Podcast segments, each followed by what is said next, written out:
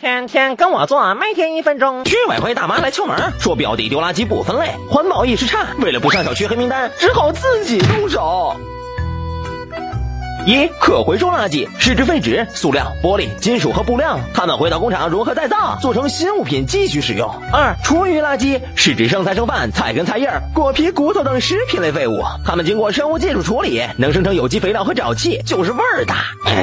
三、有害垃圾是指重金属、有毒物和危害环境的废弃物，如废电池、过期药品等，它们会被化学销毁，后提取有价值成分，无害化后再填埋。四、其他垃圾是指泥土。卫生纸等不可回收垃圾，哎，还有这个都会被焚烧或填埋。我国至今填埋垃圾消耗掉土地七十五万亩，约等于武汉的市区面积。每年新增垃圾如果分类处理后用于燃烧发电，可节省五千多万吨煤炭。可是我们扔垃圾分了类，收垃圾的会分类吗？